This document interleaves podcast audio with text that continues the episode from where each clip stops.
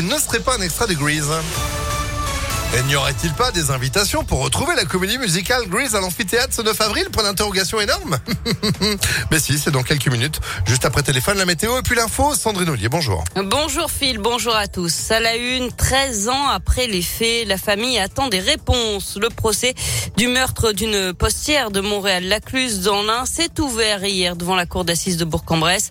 Les faits remontent au 19 décembre 2008. Le corps de Catherine Burgot, 41 ans, poignardé de 28 coups de couteau est découvert dans l'agence postale où elle travaille.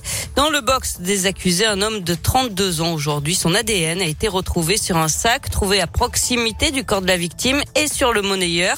S'il reconnaît être entré dans l'agence postale ce jour-là et s'être emparé d'une liasse de billets, il nie être l'auteur du crime. Pour les parties civiles, ces six jours de procès s'annoncent comme éprouvants. Maître Séverine Debourg est l'avocate de la famille de la postière. La famille, elle attend cette, euh, ce procès depuis 13 ans maintenant. Donc autant vous dire que leur état d'esprit était à la fois d'être euh, impatient, mais d'être complètement fébrile. Hein. Ils sont là pour cette semaine, pour essayer de comprendre et pour essayer d'avoir des réponses, ce qui est toujours extrêmement difficile. On est là pour débattre, on est là pour écouter et pour entendre et pour, à mon avis, faire jaillir ce qui sera euh, la vérité judiciaire.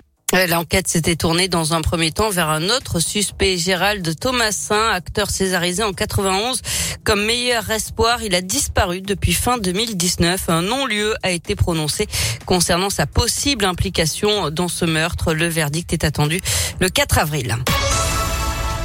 Un GoFast intercepté, une tonne de résine de cannabis saisie. Belle opération de la police judiciaire de Lyon. Le week-end dernier, trois jeunes d'une vingtaine d'années ont été interpellés dans le Gard et placés en garde à vue. Ils sont originaires de Savoie et du Var. Ils ont été placés en détention provisoire.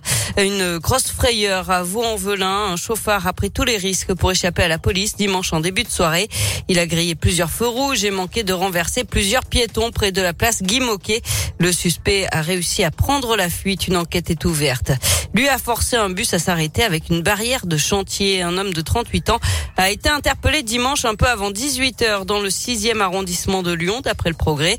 Il avait déposé la barrière devant le bus pour le forcer à s'arrêter avant de s'en prendre au chauffeur et à une personne qui voulait retirer l'obstacle. Trois personnes ont porté plainte. Le mis en cause a été laissé libre à l'issue de sa garde à vue avec une convocation pour une composition pénale prévue en mai.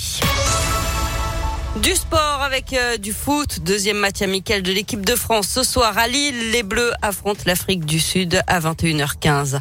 Enfin, la sortie aujourd'hui d'une série documentaire sur Johnny Hallyday. Les gens m'appellent des jeunes. Cinq épisodes de 35 minutes chacun qui reviennent sur ses succès, ses échecs, ses addictions, basés sur des archives avec des témoignages en voix off comme Pascal Obispo qui a travaillé avec lui ou encore son ex-femme Adine Blondio. Johnny par Johnny, c'est à partir d'aujourd'hui sur Netflix. Ah bah voilà, merci beaucoup Sandrine pour l'info qui continue sur impactfm.fr. Vous êtes de retour à 9h30. À tout à l'heure. Allez, à tout à l'heure. 9h04 en attendant.